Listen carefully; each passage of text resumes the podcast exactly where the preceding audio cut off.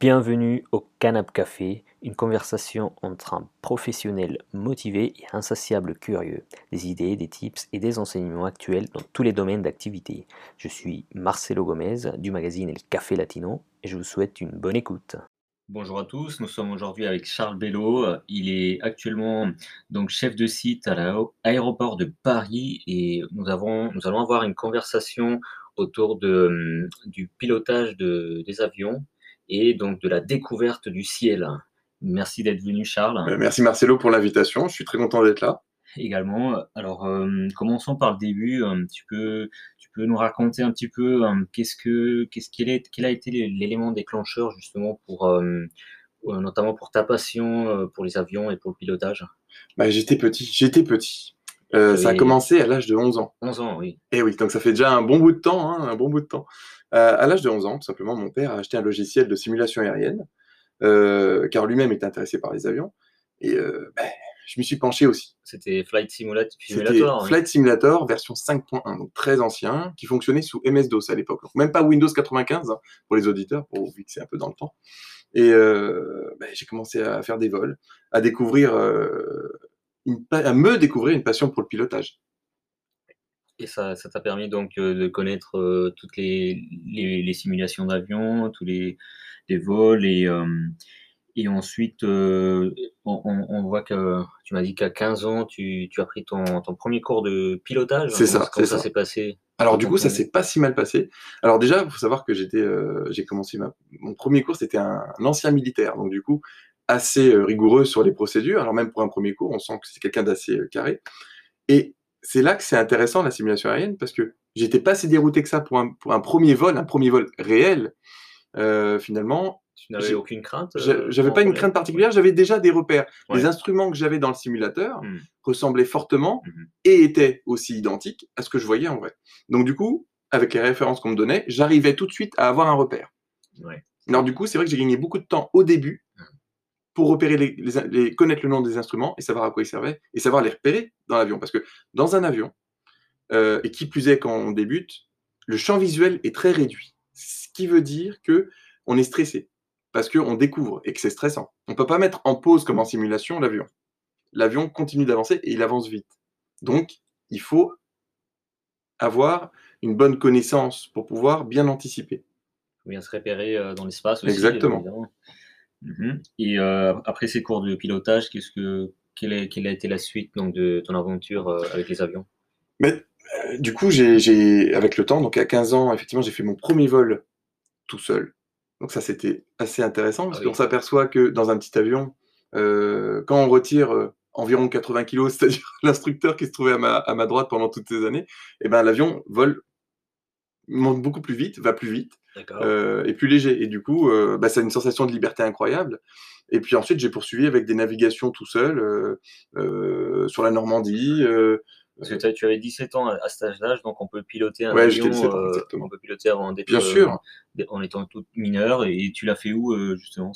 Alors, bah, j'ai fait plusieurs aérodromes en région parisienne. J'ai commencé par l'aérodrome de Pontoise, Cormeilles-en-Vexin. Euh, donc c'est là que j'ai vraiment appris. C'est parfait pour apprendre parce qu'il y a des pistes extrêmement larges. Il y avait même un vol régulier qui, atterrissait depuis l'Angleterre euh, euh, sur cet aéroport. Donc les pistes étaient suffisamment grandes.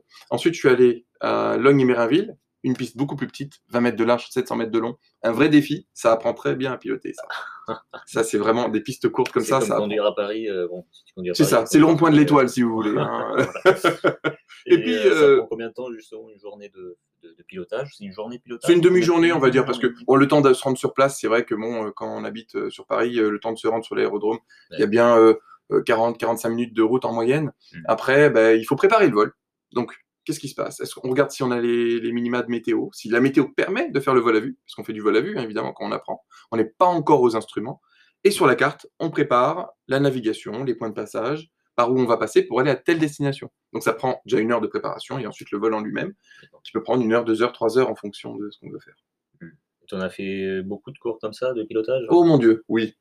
Ah. J'ai un carnet de vol que j'aurais pu ramener aujourd'hui, effectivement, qui, qui montre à quel ah. point euh, il a fallu faire des vols. Euh, pour... en savoir plus. Bien sûr, bien sûr, bien sûr.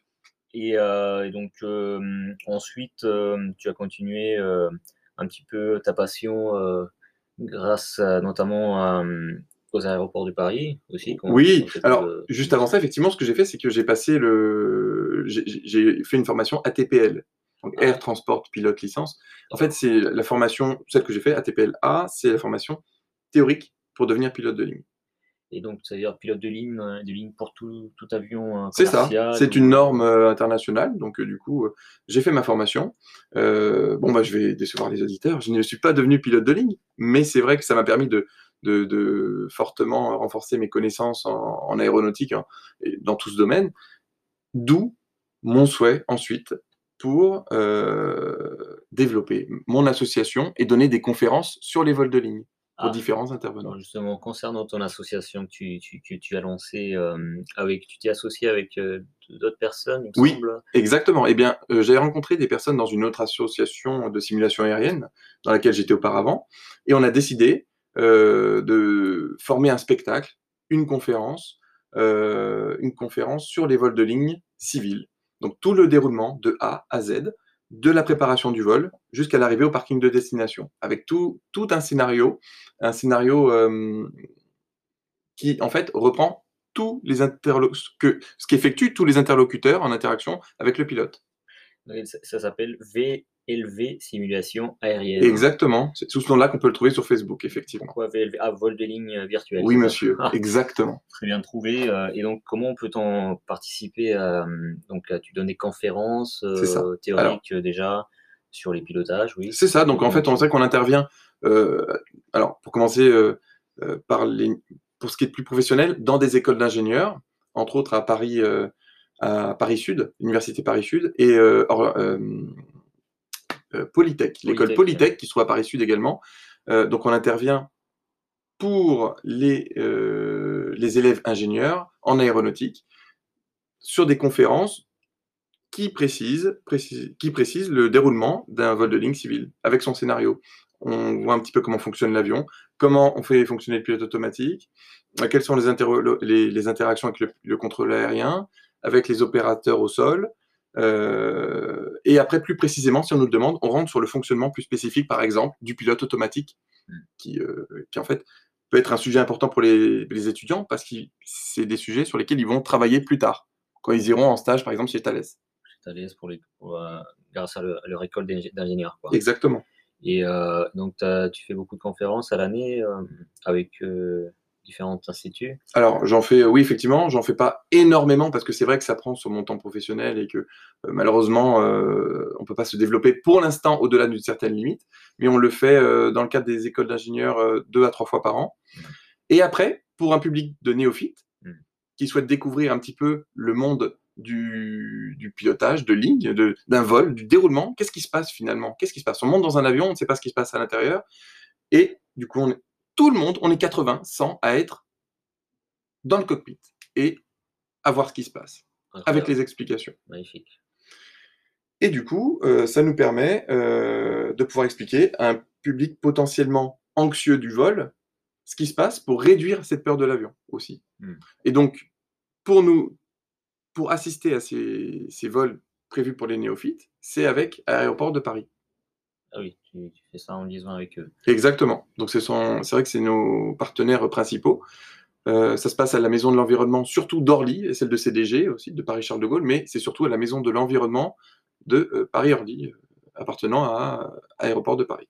Et du coup, grâce à ces vols, à ces simulations, tu permets aussi de la découverte donc, du ciel, de, de, des avions. Est-ce que tous les avions se, sont pareils euh, Le cockpit est pareil à chaque fois? Ça, Eh bien non. diffère un petit peu. Effectivement, il y a des différences, même s'il y a une tendance générale à l'uniformisation euh, pour réduire les coûts de formation, etc. Quand on est formé du coup sur un avion, on est formé sur plusieurs, si ce n'est des fois le volume de l'avion, la, taille, le tonnage. Mais euh, disons que à l'heure actuelle, il faut, faut pas se leurrer, il y a différents, différentes générations d'appareils dans le ciel même si on tend à évoluer rapidement désormais pour des raisons écologiques qu'on connaît tous. Euh, mais il y a toujours des, avions d'ancienne génération qui ont des aiguilles pour indiquer euh, euh, les différents paramètres de l'avion, alors que il y a des avions beaucoup plus récents qui sont avec des écrans, des écrans comme un écran d'ordinateur et qui, qui rassemblent tous les paramètres de l'avion. D'accord. Donc du coup, c'est vrai que de pouvoir choisir différents modes sur ces écrans et de pouvoir afficher plein d'instruments différents sur seulement quelques écrans, ça permet de supprimer, euh, disons, le troisième personnel de bord du cockpit. Auparavant, on avait le copilote, enfin le commandant, le pilote en fonction, le copilote, pilote non en fonction, mais ça peut être inversé, et le technicien qui se trouve, euh, l'ingénieur en fait, euh, hmm. pilote, qui est le troisième, et qui, voilà, ça, mais qui est là et qui surveille des paramètres particuliers comme l'hydraulique et l'électrique. Ça, c'était pour l'ancienne génération. Désormais, on a pu, grâce à cette, euh, cette uniformisation vers la modernisation, supprimer ce poste et avoir seulement les deux pilotes qu'on connaît aujourd'hui, mmh qui gèrent l'ensemble désormais. Donc oui, il y a plus, il y a différents types de euh, d'affichage euh, des paramètres dans un avion, différents types de génération. Est-ce que justement un pilote euh, qui, qui commence sa carrière, il peut, s'il commence en France, est-ce qu'il peut notamment partir et partout, au monde, partout dans le monde? Oui, oui, bien sûr. Il doit rester en France uniquement Non, pas du tout. À partir du moment où il a son, son ATPL, justement, et sûr l'anglais aéronautique qui s'appelle le FCL 1200, euh, il peut effectivement se rendre dans toute compagnie. Euh, c'est comme un TOEIC pour les worldwide. Un TOEFL, un diplôme. Dans oui, c'est ça. Euh, Exactement. Dans le milieu. Qui est vraiment particulier avec les, la phraséologie anglaise aéronautique. Oui. Super. Et, et justement, ce pilote-là qui, qui, commence à partir donc en, le monde. Est-ce qu'il, il, grâce à, donc, à, tes conférences ou à tes, vols de simulation, il, tu, m'en avais montré un jour, tu, oui. il peut connaître, euh, ou une personne qui souhaite connaître un peu plus sur les, sur les vols, donc il peut connaître euh, différents aéroports, les différents aéroports. Dans le logiciel? Dans le logiciel, bien sûr. Les, coordonnées, oui, oui, oui. Le, fonctionnement d'atterrissage. Oui, bien sûr. C'est ça, oui. On peut tout à fait entrer, euh, on, on peut entrer dans le détail du fonctionnement d'un avion grâce à ces logiciels, mais aussi découvrir les aéroports et leurs particularités. On sait que euh, euh, il y a toujours cette, connotation d'uniformisation, donc beaucoup d'aéroports internationaux se ressemblent désormais, plus ou moins grands, mais avec beaucoup de similitudes. Mais il y a toujours des grandes particularités qui plaisent aux pilotes parce que les pilotes adorent les défis et se poser sur des aéroports plus ou moins difficiles. Ah. Surtout difficiles d'ailleurs, comme London City. Qu'est-ce que c'est un aéroport difficile justement? Un aéroport difficile, ça va être un aéroport difficile d'accès. Donc London City, ça va être le plan de descente parce que euh, il y a des tours et du coup euh, il y a une hauteur de sécurité à respecter. Donc le plan de descente à l'atterrissage sera plus élevé, ah donc une vitesse plus difficile à contrôler. Mais le pire de tout, ou le mieux, ça dépend comment on se positionne, mais c'est l'aéroport de Paro au Bhoutan. Parce qu'alors là, c'est dans une vallée enclavée et l'approche euh, qui est publiée sur des cartes, d'ailleurs officielles, serpente dans les vallées et on arrive dans l'axe de piste extrêmement tard. À côté, en fait, pour ceux qui connaissent Nice, euh, c'est très simple à côté de Nice. Donc, euh, Paro au Bhoutan, le défi absolu, mais euh, une passion pour les pilotes. Et comment ça se passe, les atterrissages sous l'eau? Ça existe encore? Non. ah, sur l'eau, pardon ça? Avec les, hydravions oui. oui, oui, bien sûr, pardon, pour moi. oui, oui, oui, ça existe, bien sûr. Alors, c'est surtout dans les régions avec des grands lacs. C'est vrai qu'on entend souvent, souvent le Canada. Donc, oui, c'est des, des, hydravions avec euh, des appareils amphibies, donc avec au lieu des, roues, vous avez des gros flotteurs. Euh, et c'est toute une technique euh, que, qui, est à acquérir dans ce cas-là, parce qu'il faut y aller en douceur hein, sur l'eau, sinon ça freine très vite et on peut se retrouver rapidement dans une posture un peu délicate. Comme un sous-marin. Comme un sous-marin. bah là, on finit pour le coup sous l'eau, là, c'est vrai, exactement, Marcel. Voilà. Et dis-moi, Charles, un petit peu, qu'est-ce que, avec les tendances actuelles, l'environnement et l'écologie, donc, et après toute cette pandémie actuelle également, qu'est-ce que tu, tu crois, tu quel peut être l'avenir donc des, avions, du pilotage C'est une excellente question. Il y a une chose qui est certaine à l'heure actuelle, de mon point de vue, c'est, on parlait tout à l'heure des, différentes générations d'avions présentes actuellement dans le ciel. ça va permettre tout ce qui se passe, d'accélérer le renouvellement des avions de chaque flotte, de chaque compagnie. C'est-à-dire se diriger vers une gamme d'avions qui existe à l'heure actuelle, comme les Airbus A350, comme les Embraer dernière génération qui sont des moyens courriers, et pour continuer sur les longs courriers, comme les, euh, les Boeing 787, qui sont des appareils légers, parce qu'ils ils sont en carbone en partie, hein. après il y a des mélanges de métaux particuliers euh, sur certains, certaines parties de l'avion, mais euh, c'est de faire en sorte que les compagnies renouvellent leur flotte rapidement afin de réduire la pollution. Voilà. Mais attention de ne pas tomber effectivement dans une dans une dans un justement grâce à ce renouvellement rapide, il n'y aura pas justement euh, beaucoup plus une augmentation de, de vols et donc des personnes qui pourraient peut-être euh, euh, donc faire ces déplacements? Non, parce qu'effectivement, ça ne fera que remplacer les anciens avions. Et non, donc du coup, non, c'est pas, pas l'objectif, surtout qu'on voit avec les décisions gouvernementales qui sont prises, on a tendance à réduire le nombre de vols, en tout cas des vols de proximité qui peuvent être remplacés par d'autres modes de transport, comme le train. Par exemple, on entend en France qu'à moins de 2h30, désormais, il n'y aura plus de vol. Mmh, c'est le TGV, pour des raisons écologiques qu'on peut comprendre. Hein. C'est vrai qu'il y a un moment, il faut trouver un compromis dans tout ça. Et l'avion, euh, alors, euh, comme alternative, euh, il y a beaucoup d'idées, beaucoup de projets dans les, dans les tuyaux, on va dire. on parle même d'un avion supersonique, mais qui serait à fonctionnement pas comme le Concorde, beaucoup moins polluant, qui, qui pourrait effectivement voir le jour. Bon, et on a hâte d'en savoir plus. Est-ce que tu peux peut-être nous donner des, des, sites ou des blogs ou de, pour en savoir plus justement sur, euh, sur les tendances ou sur les personnes qui souhaitent euh, se lancer dans le pilotage ou avoir un, ce diplôme ou, euh? Alors tout d'abord, si je puis me permettre, il y a un nouveau logiciel qui est sorti qui s'appelle Flight Simulator 2020. voilà, c'est un excellent moyen de commencer pour découvrir un petit peu le monde le monde aérien, surtout que euh, c'est tout nouveau et c'est extrêmement bien fait. Rien à voir avec mon Flight Simulator 5.1 de l'époque quand j'avais 11 ans. Euh, donc euh, ça, c'est un bon moyen de découvrir le monde aéro et de se découvrir potentiellement une nouvelle passion. En effet, oui. Et aujourd'hui, si, tu, si on revient à l'actualité, donc tu es actuellement chef de site chez, chez City One, donc à l'aéroport de Paris. Qu'est-ce que par simple coïncidence ou pas, tu as, pu donc euh, être en, accord, en approche donc avec l'aéroport de Paris et, donc euh, de la simulation que tu fais également. Donc euh, comment, comment tout ça tu, tu le vois aujourd'hui? Comment tu quel est ton vécu justement par rapport à, ton travail actuel ou ta, mission actuelle? Oui bah, C'est vrai que c'est pas un hasard. j'ai visé l'aéroport, je cherchais. alors c'est vrai que j'ai eu j'ai élevé mes, deux petits garçons.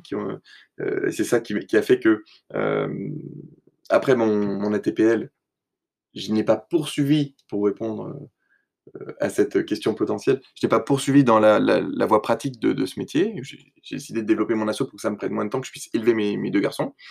Et donc après, ben, je voulais absolument trouver un travail qui me permette de garder ma structure associative, qui me passionne beaucoup, et en même temps pouvoir travailler à l'aéroport.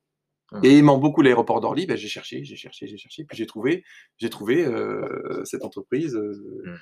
euh, qu'on a nommée et qui, qui, qui, qui m'a permis de, ben, travailler l'aéroport et qui me, qui me réjouit, qui me réjouit chaque jour de, de pouvoir travailler à Orly. Et en voyant justement euh, tous les jours des, des avions qui, qui, décollent et qui atterrissent, ça donne pas envie de sauter dans le premier avion. si souvent. Quand on voit un Air Caraïbes qui met les gaz à 150 mètres de vous, oui, ça donne envie un peu de partir également à son tour parce qu'on voit tellement de gens qui partent qu'on se dit au bout d'un moment, mais c'est quand mon tour? J'aimerais moi aussi partir, mais bon, on est très heureux de faire partie de ce monde. C'est un peu une petite famille, l'aéroport. C'est vrai qu'on entend souvent les gens en parler comme. Euh, voilà, d'un monde un peu euh, à, part. Et euh, quel que soit le corps de métier, mais c'est plus, voilà, il y a différents, il y, a tous les métiers à l'aéroport. Mais il y a cette, connotation de famille. Tout le monde se dit bonjour, il y a quelque chose, d'une proximité. C'est comme une grande famille. Avant de, dire la fonction qu'on a, je travaille à l'aéroport, quel que soit ce qu'on fait. Et ça, c'est vrai que c'est beaucoup de gens qui aiment l'avion. Donc, il y, il y a cette bonne ambiance, bonne humeur générale, et puis tout en ayant cette aura de l'aéroport de cette culture aussi internationale avec tous les touristes ou passagers qui, qui, peuvent euh, donc et c'est un plaisir. ça c'est un plaisir. Parce que euh, évidemment faut aimer les gens et c'est un plaisir de pouvoir rencontrer de pouvoir euh, des fois discuter quelques instants avec des gens de l'autre bout du monde et de pouvoir parler on, est surpris d'entendre la, nationalité puis on se dit c'est super et puis on discute un petit peu et, et, voilà et nous on est, on est ravis parce que du coup ça leur donne une bonne expérience de l'aéroport d'Orly de par l'accueil qu'on essaie de, rendre le meilleur possible, de leur laisser le meilleur souvenir de l'aéroport d'Orly.